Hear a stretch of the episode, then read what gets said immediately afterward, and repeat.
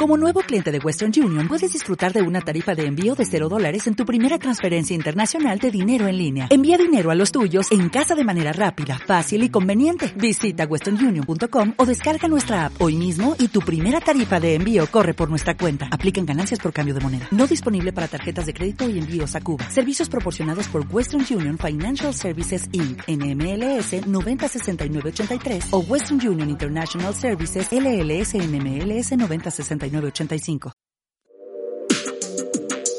Relatos a viva voz. Otro día. Otro día más. Otro día más igual. Abrir los ojos. Apagar el despertador tres veces cada nueve minutos. Abrocharse el cinturón de la bata. Ponerse un café. Dejarse morir bajo el teléfono de la ducha. Vestirse con la ropa que él mismo había preparado meticulosamente el día anterior. Peinarse. Mirarse al espejo casi con desprecio. Inspirar por la boca durante unos segundos. Expirar con fuerza por la boca habitualmente haciendo vibrar los labios. Ese gesto.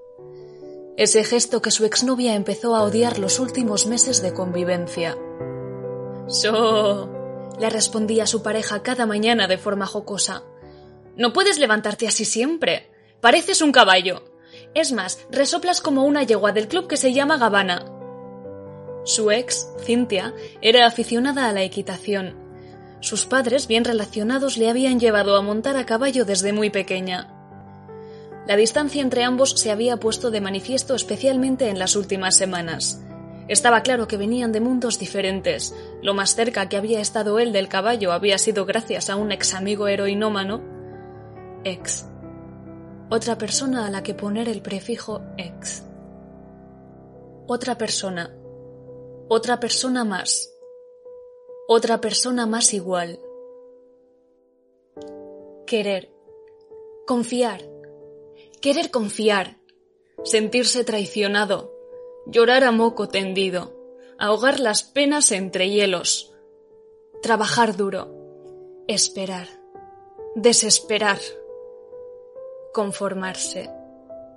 Empujar cuesta arriba la piedra que antes de llegar a la cima volverá a rodar hacia abajo. El trabajo de Sísifo. Pensamientos circulares de los que sólo las agujas del reloj consiguieron separarle. El hombre yegua se puso sus zapatos y se fue a trabajar al melancolí. Su nombre real no era ese, pero los otros camareros y él llamaban así, de forma cariñosa, al lugar donde pasaban las horas. La cafetería solía estar llena de abuelos y abuelas compartiendo sus batallitas entre café, pastas y bollería clásica. Se respiraba añoranza, miradas vidriosas hacia el pasado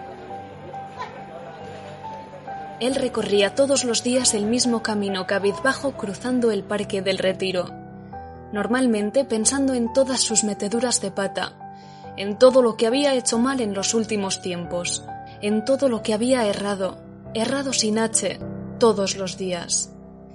Pero ese día era diferente, soleado.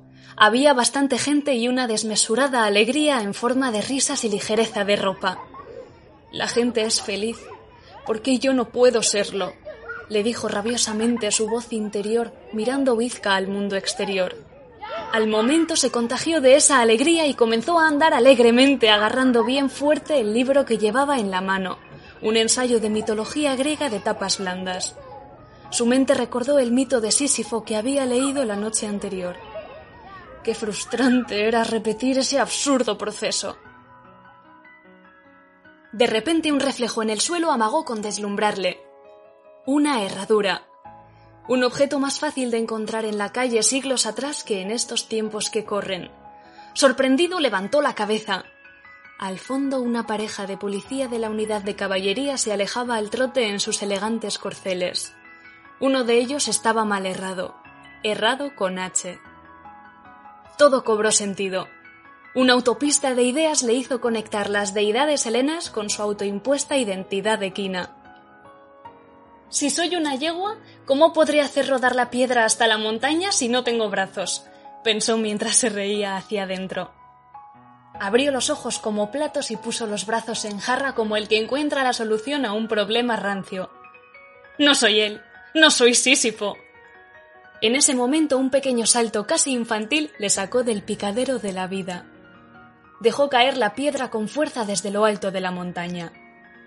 La inercia y su concentración casi telequinésica hicieron que la colosal piedra golpeara con fuerza contra la inmensa herradura que él mismo acababa de plantar en el suelo y se rompiese en añicos. Paradójico, ¿no? pensó él. Al final va a ser verdad que las herraduras traen buena suerte. A partir de ese día dejaría de comportarse como un hombre yegua para actuar como un auténtico pura sangre,